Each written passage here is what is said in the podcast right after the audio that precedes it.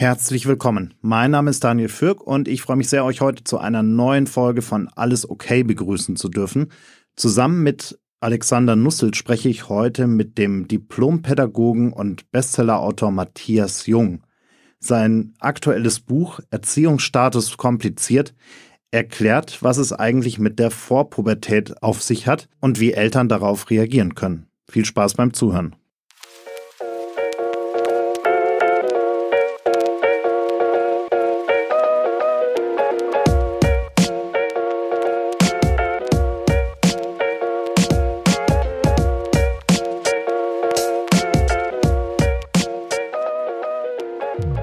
Heute dies, morgen das. Immer ist irgendetwas Neues, etwas anderes. Das kann uns schon einmal überfordern, wütend machen und aus der Spur werfen. Es ist okay, wenn es uns manchmal einfach etwas zu viel wird. Lasst uns darüber reden. Herzlich willkommen bei Alles okay, dem Mental Health Podcast mit Alexander Nusselt und Daniel Fürk.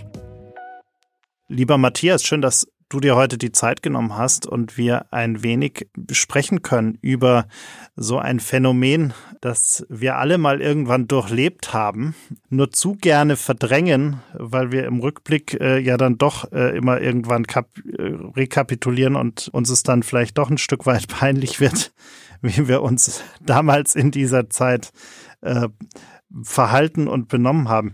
Und, und da vielleicht gleich mal die, die, die erste Frage dazu. Woher kommt denn diese völlig verschobene Realitätswahrnehmung in der Pubertät? Also, äh, weil wenn man mittendrin steckt, dann findet man sein Verhalten ja erstmal irgendwie ganz okay, oder? Also das ist ja nicht so, dass man da schon merken würde, dass man sich äh, äh, völlig daneben den Mitmenschen gegenüber benimmt. Äh, ja, das ist wohl wahr. Man ist so in dem erstmal Hallo.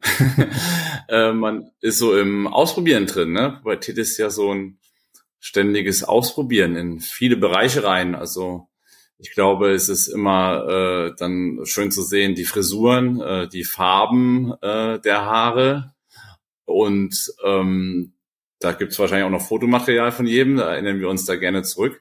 Und das ändern wir auch schnell. Oder äh, Musikrichtungen äh, ändern wir dann auf einmal, haben wir Punk gehört und dann vielleicht doch was anderes. Und äh, wir haben einfach viel, viel ausprobiert. Wir verschwinden auch, das sage ich den Eltern auch immer in der Pubertät, immer in so einem Nebel.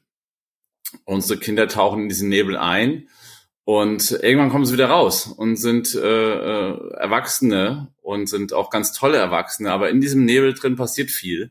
Viel ausprobieren, viel Erfahrung sammeln und natürlich auch viel abarbeiten an den Eltern. Und das ist dann auch öfters mal lautstark der Fall. Und ähm, ja, ich glaube, wir sehen es, ich sehe es jetzt eher so etwas belustigt aus der Erinnerung raus, wie ich damals aussah, was ich vor allem anhatte.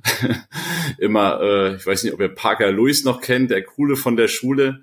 Der hatte immer so äh, coole Hemden an, also so Hawaii-Hemden so irgendwie. Und die hatte ich jeden Tag an und denke so, ach, gab schon einen Grund, warum du keine Freundin bekommen hast. Von daher sehe ich das mittlerweile mit einem Augenzwinkern, aber ist natürlich auch wichtig, das sage ich auch mit den Eltern immer, bitte, ähm, ich frage immer am Anfang vom Vortrag, wer hat Teenager in der Pubertät? Äh, da melden sich halt immer die meisten und dann frage ich immer, wer war, wer war früher selbst mal in der Pubertät? Und das, da lachen die Leute, aber eigentlich war, es gar nicht zum Lachen gedacht, sondern einfach auch eine kurze Reflexion. Ja, ihr wart da auch drin. Und ähm, viele Sachen, die eure Kinder, die euch jetzt bei euren Kindern nerven, macht ihr auch. Oder habt ihr früher gemacht. Und das ist nochmal ganz schön, wenn man so ein bisschen, äh, man kommt nochmal auch ein wenig in die Kindheit zurück und auch nochmal ein wenig in die Pubertät zurück der Schriftsteller Jan Weiler hat irgendwann ja mal äh, diesen, diesen, dieses Wesen quasi das Pubertier genannt, nämlich äh, quasi die Kinder, die Halbjugendlichen sozusagen, die dann in die Pubertät hineinkommen, äh, finde ich eigentlich einen ganz, ganz netten Begriff dafür. Also diese pubertiere, es ist ja eigentlich auch so ein, so ein konstanter Zustand der Überforderung, oder? Weil äh, in dem Alter entdeckt man auf einmal ganz neue Seiten an sich selber, man äh, entdeckt auf einmal ganz andere Interessen, das andere Geschlecht wird auf einmal irgendwie äh, zu irgendetwas oder auch dasselbe Geschlecht wird auf einmal zu einem äh, ja, spannenden Tätigkeitsfeld, äh, wo man auf einmal äh, anfängt darüber nachzudenken, ob man, äh, wie man sich da im besten Licht darstellt, um attraktiv zu wirken. Also es ist ja eigentlich in kürzester Zeit äh, ein, ein Dauerzustand der Überforderung für äh, die Kinder, für diese ja, jungen Menschen, für die Pubertiere. Für alle Beteiligten. Ja, für alle Beteiligten, absolut. Ja. Ist ja auch, der Pubertät ist ja auch, wenn die Eltern schwierig werden, sagt man ja auch immer so schön. Ähm, ja, ich mache das ganz gern immer ähm, an den Hormonen letztlich auch fest.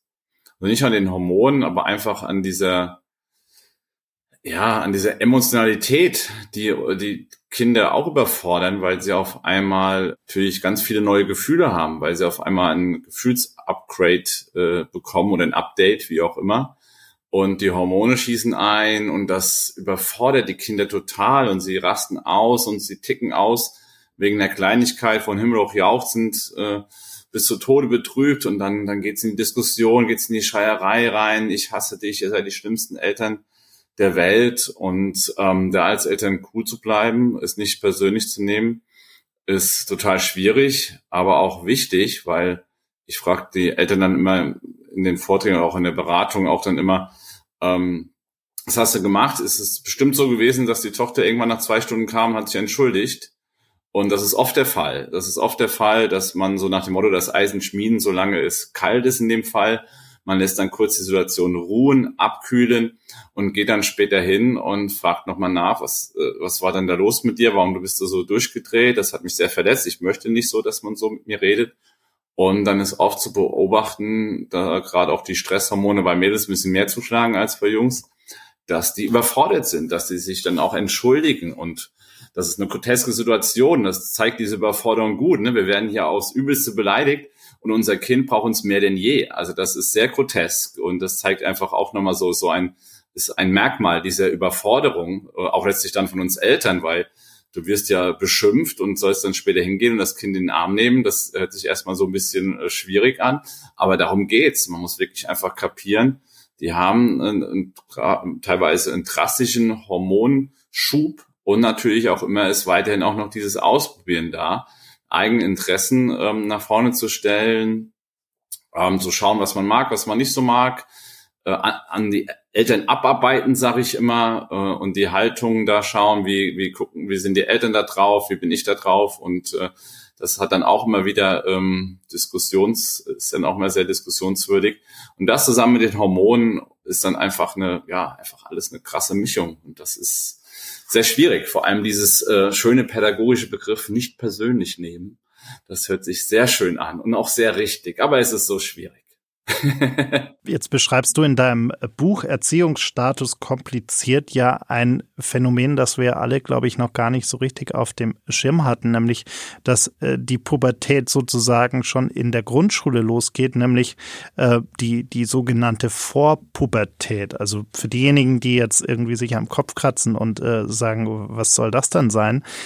Kannst du vielleicht da äh, kurz ein bisschen Licht ins Dunkel bringen und uns erklären, was die Vorpubertät ist und äh, ob das dieses, dieses schreckliche, diese schreckliche Phase für alle Beteiligten eigentlich am Ende nur noch länger in die Länge zieht und noch schlimmer macht?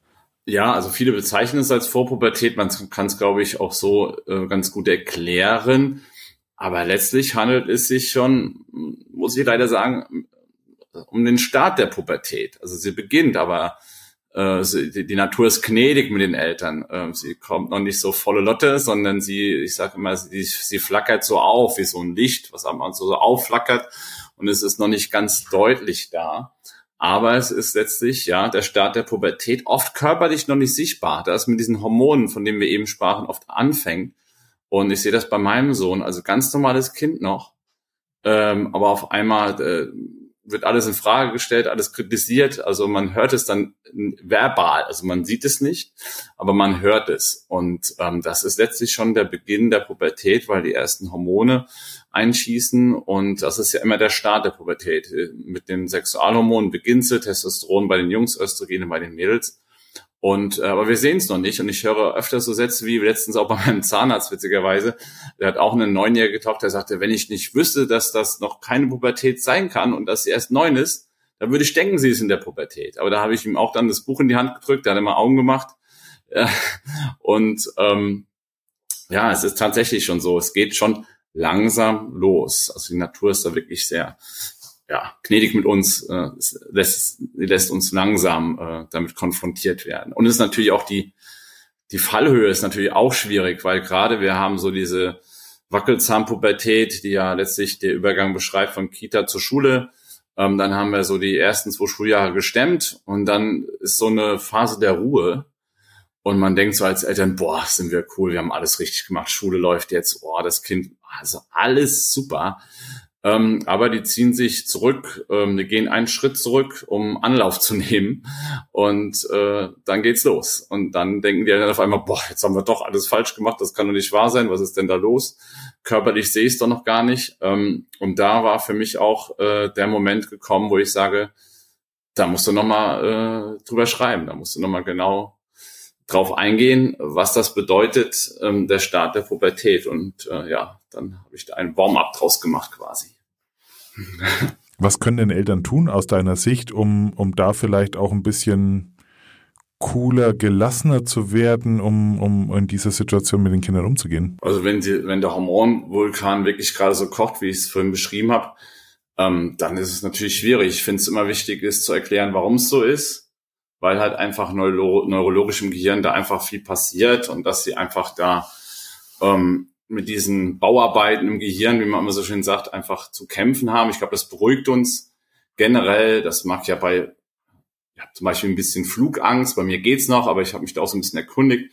Was machen sie mit Leuten, die Flugangst haben? Denen bieten sie die Möglichkeit, in die Cockpits zu gehen und dann einfach zu erfahren, wie so ein Flugzeug funktioniert. Und das fand ich eigentlich ein schönes Beispiel, weil wenn ich ungefähr weiß und den Eltern sage, okay, jetzt ist da gerade eine Umstellung, da oben und da suchen sich gerade paar Synapsen der Zeit. Das ist zwar in dem Fall keine Entschuldigung, aber zumindest eine Erklärung, vielleicht hin und wieder eine Beruhigung. Wenn ich den Eltern auch manchmal voraussage, dass die Kinder kommen nach zwei Stunden sich entschuldigen, dann finden die das auch manchmal so ein bisschen gruselig und wissen dann aber genau, okay, der Junge hat da nicht so viel Mist erzählt, das, das stimmt, da ist äh, tatsächlich was dran. Und das beruhigt uns hin und wieder.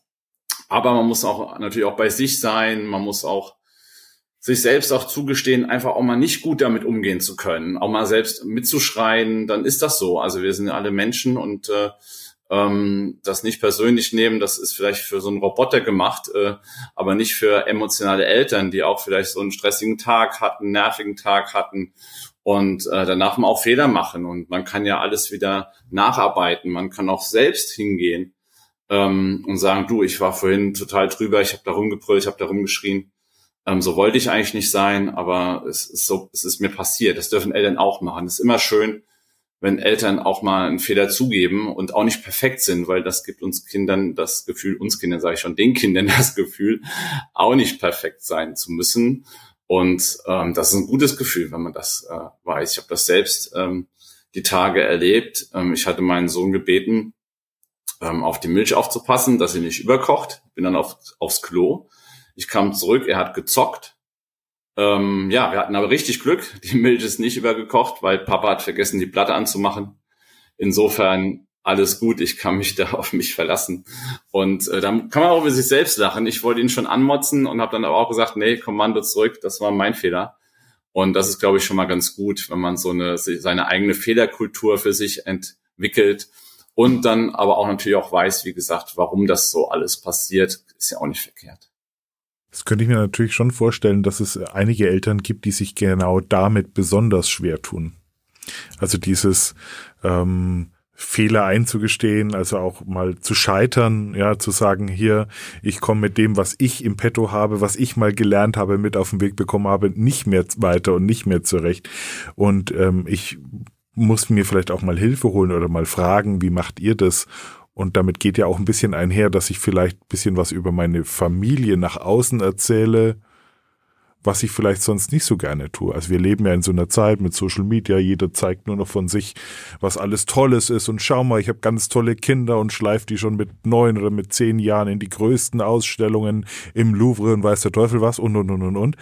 Und dazu gehört ja dann unter Umständen dann auch genau dieses, ähm, wie gehe ich denn jetzt eigentlich genau damit um? Wo, wo fange ich denn am besten an? Wo, wohin kann ich mich denn wenden, um diese ersten Schritte eigentlich zu gehen? Also die Schwierigkeit immer ist immer auch auf dem Freundeskreis mit den anderen Eltern. Man selbst hat immer das Gefühl, alles falsch zu machen. Alle, alle anderen Eltern sind so perfekt oder kriegen das hin, machen so viel Tolles mit den Kindern, gehen in den Louvre. Und ähm, das ist aber auch nicht so. Man denkt immer, man die Eltern sagen immer so, ach, wir machen alles falsch und sind unsicher. Und aber die schönste Erkenntnis bei den Vorträgen ist immer, ach guck mal, ähm, ist ja woanders auch so. Da liegen auch überall die Pfandflaschen in den Zimmern. Auch da liegen Essensreste eventuell rum.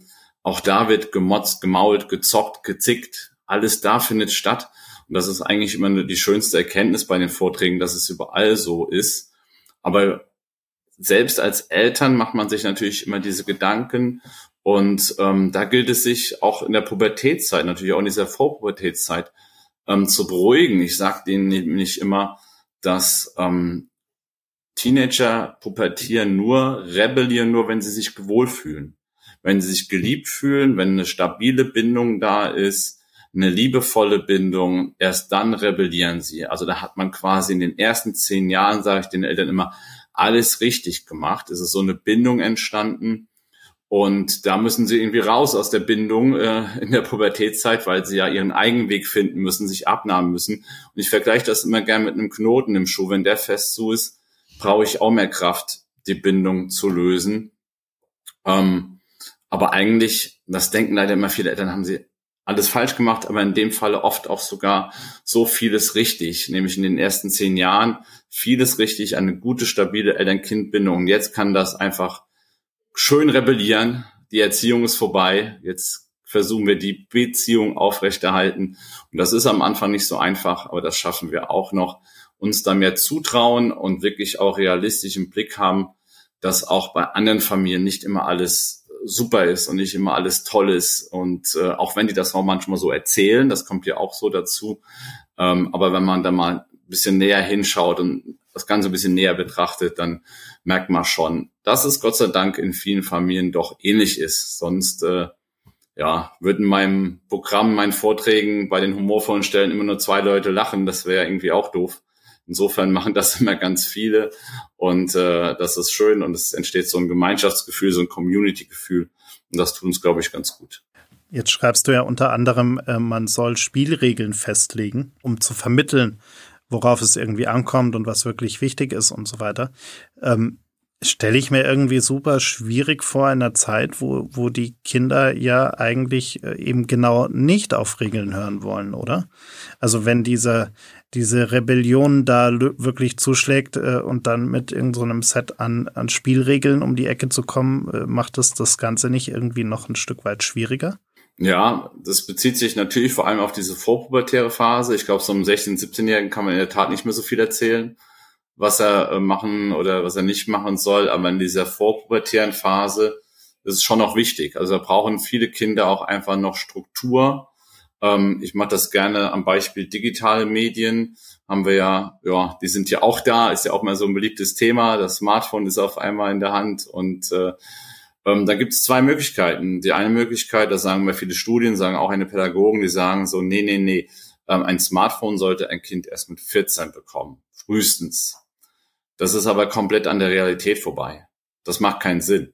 Ähm, da entstehen Gruppendynamiken, da entstehen ähm, ja einfach auch Interessen im Rahmen des Smartphones, auch nicht nur einfach, dass da gezockt wird, sondern da werden Fotos gemacht. Das ist ja Musik gehört. Damit kann man ja auch so ganz viel, ganz viel machen. Und ähm, genau, das ist auch, das ist auch, das ist auch wichtig, dass das so ist. Und deshalb ähm, bin ich auch der Meinung, dass wir da uns mit dem Kind hinsetzen, weil es vielleicht schon in der fünften Klasse ein Handy bekommt und da ein paar Regeln festlegen. Das kann auch in Form von Bildschirmzeit sein, weil Kinder wissen immer, was sie wollen, worauf sie Bock haben, aber wir Eltern wissen, was sie brauchen. Und das ist ein großer Unterschied. Und klar würde mein Sohn am liebsten den ganzen Tag durchzogen, den ganzen Tag, nonstop. Ähm, und dann kann ich es natürlich machen und sagen, so, nee, du kriegst gar kein Handy, erst mit 14. Und dann kriegt das theoretisch vielleicht eher hin. Ähm, aber das mache ich natürlich nicht. Ich versuche mit ihm gemeinsam einen Weg zu finden, in Beziehung zu gehen, ähm, Sachen auszuhandeln, Sachen zu schauen. Und er fühlt sich mittlerweile auch äh, äh sehr wohl. Aber das ist auch in der Welt komplett verschieden. Es gibt auch da einige Beispiele, wo, ähm, oder viele Beispiele, wo Kinder überhaupt keine Bildschirmzeit, sage ich mal, brauchen. Und das ist schon wichtig. Das kommt oft, auf das Thema an, es kommt auf das Kind an dass man da gewisse Strukturen vorgibt, auch mit dem, mit dem Schlafengehen, der Schlafengehzeit, dass man da am Anfang dieser vorpubertären Phase auch, auch, ungefähr da, ähm, das heißt, sich mit dem, sich mit dem Kind einigt, dann mit dem Kind bespricht, wann man es gut findet, wann es schlafen gehen sollte und dann ähm, hat das auch ähm, eine, eine Orientierung, weil das ist auch für Teenies äh, wichtig oder für junge Teenies wichtig, dass sie Eltern haben, starke Eltern mit einer klaren Haltung, einer klaren Orientierung, die auch mal so einen Weg vorgeben, auch mal eine Grenze setzen. Und das ist immens wichtig für die, gerade in dieser vorpubertären Zeit, weil sie da wissen, genau, Papa denkt da so und so und ich habe jetzt in der Pubertät die Chance, mich daran abzuarbeiten zur Freude der Eltern. Das Handybeispiel ist ja ein ganz gutes, weil es ja auch so ein Stück weit ähm, deutlich macht, dass es zwar vielleicht ganz rational betrachtet vielleicht Sinn machen würde, dass ein Kind erst später sein Smartphone bekommt. Aber die Realität sieht halt am Ende des Tages anders aus, weil eben genau. auch damit einhergeht so eine gewisse, äh, ja, ein soziales Miteinander mit äh, Schulfreunden, dieses ganze soziale Gefüge, was da entsteht und dass man eben auch, äh, ja, ein Stück weit außen vor ist, wenn man nicht daran teilnehmen kann, auch im, im digitalen äh, Raum. Das heißt. Genau, ich nenne es, ich nenne es immer den sozialen Marktplatz. Mhm. Der war früher bei uns auf dem Dorf, äh, war ja auch auf einem Platz quasi, äh, und zwar draußen.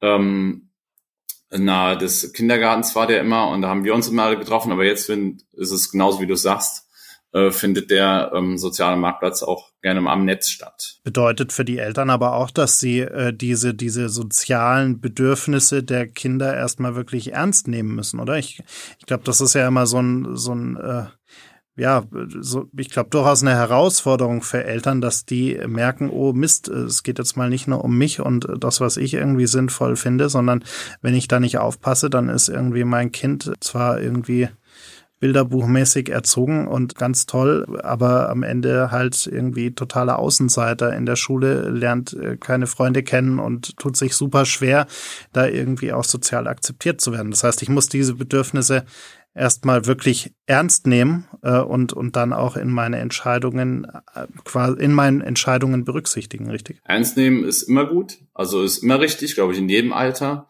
Was ich aber als Eltern nicht vergessen darf, dass man einen anderen Menschen hat. Also es, ich sage auch oft, manchmal kommen Eltern zu mir und sagen, ach, der hat eigentlich, glaube ich, gar keine Freunde oder hat nur eins, zwei oder so. Und die sind dann irgendwie besorgt, weil sie früher vielleicht 10, 15 Freunde haben und da sehr hatten und da immer sehr offensiv waren. Und äh, manche haben auch gerade die Jungs, die ziehen sich am Anfang dieser pubertären Phase sehr zurück, sehr in ihr Zimmer. Ich sage immer, ähm, die haben viel zu begrübeln, die haben ein Rendezvous mit sich selbst, das dauert. Ähm, die begreifen auf einmal, ach hey, mit mir muss ich ein Leben lang klarkommen und äh, dann fangen die da an zu, zu schauen und zu grübeln. Das ist enorm wichtig und ich stehe auch manchmal jetzt vor dieser Tür, die auf einmal zu ist, die war vor ein, zwei Jahren noch nicht zu. Und ich denke manchmal, vielleicht äh, denkt der Sohn, er wäre in einem Escape Room und ich müsste ihm Hinweise geben, wie er wieder rauskommt. Ähm, aber er bleibt äh, er bleibt tatsächlich drin. Und ähm, das gilt es erstmal so äh, zu akzeptieren. Wollte ich damit sagen, dass es auch dann sein kann, dass es vielleicht nur der eine Freund ist oder der, nur zwei Freunde. Ähm, wie will man das bemessen? Wichtig ist, glaube ich, und da kann ich ja als Eltern achtsam sein, zu schauen, ist er happy damit? Ist er glücklich damit? Und dann brauche ich mir keinen Kopf zu machen. Nur weil man selbst vielleicht früher da eine drei Gangs hatte, ähm, wo man da tagtäglich unterwegs war, kann es sein, dass mein etwas ruhiges, schüchternes Kind, ähm, gerade vorpubertierendes Kind, ähm, erstmal da ein bisschen langsam macht und vielleicht nur ein, zwei Freunde hat oder die sich auch teilweise nur im Netz treffen ähm, und nicht mehr, äh, nicht mehr so live. Das kann man ja immer wieder so ein bisschen anbieten, diese Playdates ausmachen und dann ein bisschen zu unterstützen und zu helfen, klar, auf jeden Fall. Aber da sollten Eltern auch wirklich schauen, in erster Linie ist er happy damit oder sie. Und das ist, glaube ich, das Wichtigste. Und wenn die damit happy gerade sind, dass das gerade so ist und ein, zwei Freunde gerade vollkommen reichen, dann ist das so. Ich meine, jetzt leben wir natürlich auch in einer Zeit, in der viele Eltern mit diesen Smartphones gar nicht aufgewachsen sind. Also das, also das ist vielleicht auch so ein Aspekt, der vielleicht das Ganze jetzt gerade im Moment vielleicht auch ein bisschen schwierig macht. Du, du sprichst von Regeln und und und und und. Jetzt ist es natürlich so, dass wenn wir Regeln selber mal irgendwo mit auf den Weg bekommen haben oder schon mal gesehen haben und vergleichbare Beispiele haben, uns ja in der Regel leichter tun, zu sagen, okay, worauf muss ich denn jetzt wirklich achten? Doch jetzt so als Eltern die jetzt mit, gerade mit diesen Smartphone oder Tablets oder wie ja immer in dieser Welt, aber selbst als Kind ja nie eins hatten und vielleicht sogar heute auch das Smartphone eher benutzen als Telefon. Ja, und vielleicht mal um, um, um irgendeinen Messenger vielleicht eine Nachricht mit Leuten zu schreiben. Aber das war's dann auch. Aber vielleicht auch gar keine Vorstellung davon haben zu können, dass man vielleicht auch Beziehungen und Freundschaften in der digitalen Welt aufbauen kann. Was, was, was rätst du denen? Absolut, das ist gar nicht so einfach, weil oft ja auch ähm, gerade auch mit dem Handy und Smartphone auch bestraft wird. Ähm, also wenn du schlecht in der Schule bist, da eine 6 hast, dann da kommt das Handy weg, so ne. Und man weiß eigentlich gar nicht, was man seinem Kind damit antut, weil, wie du schon gesagt hast, die sind damit aufgewachsen, die sind äh, Digital Natives, die sind vor allem Experten, die sind vor allem, allem, sind die einfach erwachsen was den Umgang mit so digitalen Geräten angeht. Und wir sind da die Anfänger. Und dann bestraft man das Kind, wo es ein Mega-Experte ist, damit, dass es das nicht mehr haben darf oder dass es zwei Wochen weggesperrt wird. Parallel kommen wir einen Tag später wieder und sagen, du, wie geht denn das nochmal mit dem WhatsApp und, oder wie hast du da nochmal, kannst du mir das selbst nochmal zeigen? Also das finde ich dann schon extrem widersprüchlich und auch schwierig. Das war früher natürlich ganz einfach beim Fernseher. Meine Eltern oder unsere Eltern kannten den Fernseher und konnten dann ungefähr auch einschätzen, oh, so viel ist gut und so viel ist nicht gut, so nach, nach ihrem ähm, Gutdünken. Aber jetzt ist das natürlich total schwer. Ähm, wir und die Teenager sind äh, uns oft in, bei den digitalen Medien überlegen. Äh, einen riesen Informationsvorsprung haben die da. Und ich finde immer, man sollte nicht so gegenarbeiten. Man sollte da auch miteinander arbeiten und das vor allem auch zusammen auch teilweise genießen. Also ich sehe es jetzt im Kleinen mit meiner fünfjährigen Tochter.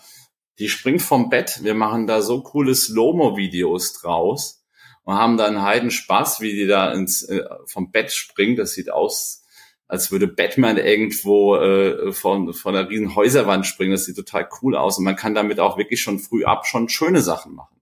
Ich glaube, es geht einfach auch darum, dadurch, dass man nicht damit aufgewachsen ist, verteufelt man das gern. Und man will es wahrscheinlich insgeheim weghaben, aber das funktioniert nicht mehr. Es ist da und es ist für die Teenies neu, es ist spannend und die sind damit total fit. Und da dürfen wir meines Erachtens damit die Teenies nicht bestrafen mit einem ähm, damit äh, wo, äh, an einer Stelle, wo sie wirklich sehr sehr viel ähm, Expertise haben. Und ähm, das finde ich sehr schwierig. Also da muss man auch die Eltern auch mal wirklich schauen, dass man einfach zusammen mit seinem Teenies ins Boot mit hineinsteigt, sich interessiert dafür, äh, auch mal Spiele mitzockt. Ich spiele halt auch mal Fortnite mit, dann ist das so. Ich kann es überhaupt nicht und werde dann auch, ähm, das wird auch brutal kritisiert, weil ähm, ich dann irgendwie äh, ihm schade, wenn ich zu schlecht bin. Ich kann es gar nicht genau erklären, aber ist so. Und ähm, aber ich weiß, wovon ich rede und ich kann mir auch ein, Blick, äh, ein Bild davon machen, ähm, ob Fortnite gut für ihn ist oder nicht gut für ihn ist, also ob Spiele gut für ihn sind. Und auch bei den sozialen Medien, wenn die später kommen, vielleicht habe ich da eine Tochter, die dann einfach einfach irgendwann mal zu Insta will, auch da sich damit beschäftigen und nicht immer alles direkt verteufeln, sondern mehr so als Team agieren. Und vielleicht sich auch ein bisschen mitnehmen lassen, oder? Auf diese, äh, ein bisschen einlassen drauf, dieses. Absolut, wenn, absolut. Wenn es, Man kann ja wirklich coole Sachen. Also auch wenn es nichts für mich ist, heißt es aber noch lange nichts, dass es eben nichts für mein Kind ist. Und das ist, ähm, und ich glaube, das ist wahrscheinlich eine genau. der großen Herausforderungen. Und das, was mir noch durch den Kopf gegangen ist, vielleicht auch dieses, ähm, wenn ich als Eltern das Handy wegnehme, meinen Kindern, weil sie eine schlechte Note oder so hatten. Und darüber funktioniert aber vielleicht Austausch mit anderen, also Sachen auch besprechen können, Sachen, die belasten oder die nerven oder oder oder. Und ich unterbreche dann diese Kommunikation. Das heißt, ich nehme Kindern unter Umständen auch die Möglichkeit, Sachen zu verarbeiten Und das ist vielleicht auch so ein Aspekt, den man als Eltern gar nicht unbedingt auf dem Radar hat, weil man es selber gar nicht tut. Absolut. Also ich halte von Strafen generell äh, nichts, weil man dem Kind quasi ja nur sagt, äh, dass es äh, gehorsam sein soll, dass es hören soll, sonst passiert das und das. Aber was ja dann total unterdrückt wird, ist die, der Selbstwert, die eigene Meinung dazu, die eigene Vorstellungen dazu und äh, es ist halt schneller, es ist halt äh, nicht so anstrengend, ne? wenn man einfach so einen Satz sagt, so jetzt kommt das weg, das war's, jetzt lass mir die Ruhe. Alles andere ist gerade in der Pubertät ähm, schon auch anstrengend, diese Diskussionen zu führen, ähm, diese klaren Haltungen, die auch natürlich auch, wo wir als Eltern manchmal denken, boah, das kann doch nicht, oh, nee, das kann doch jetzt nicht wichtig sein oder das kann doch jetzt nicht deine Meinung sein aber da gilt es, wie wir auch schon gesagt haben, ernst zu nehmen, ihnen zuzuhören, sich interessieren. Und ähm, ja, das ist, ähm, das ist immens wichtig auf jeden Fall. Du schreibst ja unter anderem auch in deinem Buch, äh, man, man, darf bei all dem äh, und bei all dem Ärger und vielleicht auch bei all den nervigen Situationen den Humor nicht vergessen und äh, sollte sich auch immer mal wieder bewusst machen, dass man in 10, 15, 20 Jahren dann irgendwann auch mal darüber lacht, egal was, was quasi geschehen ist und egal wie, wie äh, anstrengend es in dem Moment war. Also wie, wie wichtig ist denn aus deiner Sicht äh, da diese, diese, gerade auch aus Sicht der Eltern, diese Selbstreflexion, dass man dann vielleicht auch sagt, naja, komm, äh, wir wissen doch jetzt gerade alle, äh, wo es, wo es gerade herkommt äh, und Genau, also indem man sich das vielleicht äh, schon vorstellt, wie wird es sein in ein paar Jahren? Würde es mich dann ärgern, dass da eine, drei Pfandflaschen in einem Bett gelegen haben? Würde es mich da tatsächlich ärgern, dass nicht gelüftet wurde oder dass in Mathe eine 4 geschrieben wurde oder so? Ne? Wird mich das da wirklich, ähm, wirklich, es hat das die Beziehung mit meinem Kind äh, geschadet und das tut es, glaube ich, nicht. Und weil der Rückblick immer so ein bisschen äh, sanfter daherkommt, sollten wir, glaube ich, die Baustellen begrenzt halten. Ähm, es kann oft nicht das Problem sein, dass das Kind vielleicht eine blaue Strähne mal hat oder irgendwie sowas. Ne? Dann, dann hören wir in der Pubertät nicht mehr auf zu diskutieren. Also wir sollten schon ähm, klar abstecken, wie unsere Haltungen sind, wie wir, vor allem wie unsere Werte sind. Das ist ja auch wichtig. Ne? Das aber auch dann immer in diesem Gespräch bleiben. Das hört sich natürlich auch immer sehr pädagogisch an, aber das ist wichtig, im Gespräch zu bleiben. Dass wenn was ist, Alkohol, Drogen, falsche Freunde, ähm, wenn das da alles so passiert, dass wir da nicht immer alles vor, verurteilen direkt, sondern dass wir da ins Gespräch gehen und trotzdem unserer Meinung treu bleiben, aber auch die Meinung unseres Kindes anhören, weil wenn wir da extrem dagegen gehen, dann das treibt sie nur von uns weg. Also wenn wir permanent strafen, wenn wir permanent ihnen unsere Meinung aufzwingen wollen, das, das führt sie weg von uns. Und ähm, ich habe da immer so ein Beispiel im Kopf einfach, auch mit meinem Sohn. Ähm, wenn der irgendwann mal ähm, betrunken in der Stadt ist und äh, seine Freunde verloren hat, ähm, nachts um zwei, drei Uhr, dann, dann will er, dann will ich, dass er mich anruft und ähm, dass ich ihm helfen kann. Und nicht, dass er sagt, oh nee, ich krieg so viel Ärger, ich krieg so viel Strafen, ich rufe jeden an, aber Papa bestimmt nicht, auf keinen Fall. Und das ist für mich immer so ein Ding, wo ich sage, so, nee, ich, ich, es kann sein, dass wir unserem Teenager auf gut Deutsch offene Pubertät den Arsch retten und helfen müssen.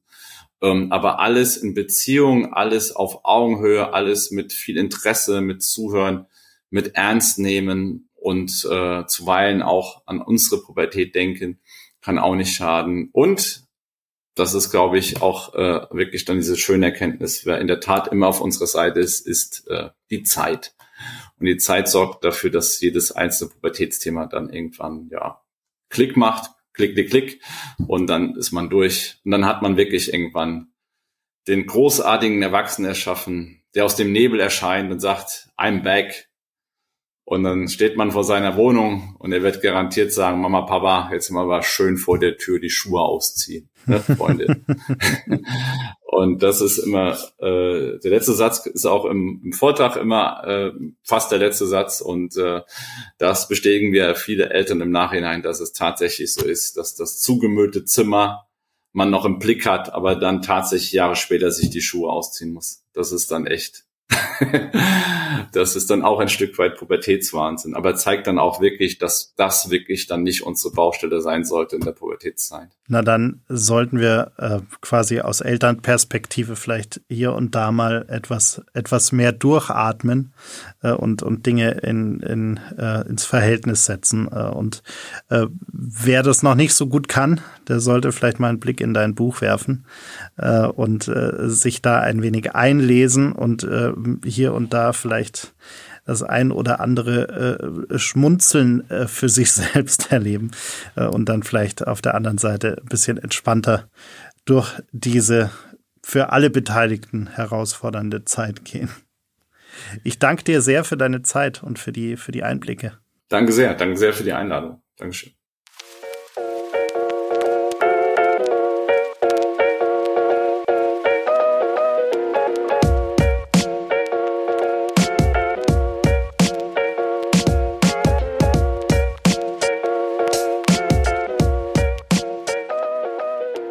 Alles okay? Der Mental Health Podcast mit Alexander Nusselt und Daniel Fürk. Produziert in den 48 Forward Studios in München.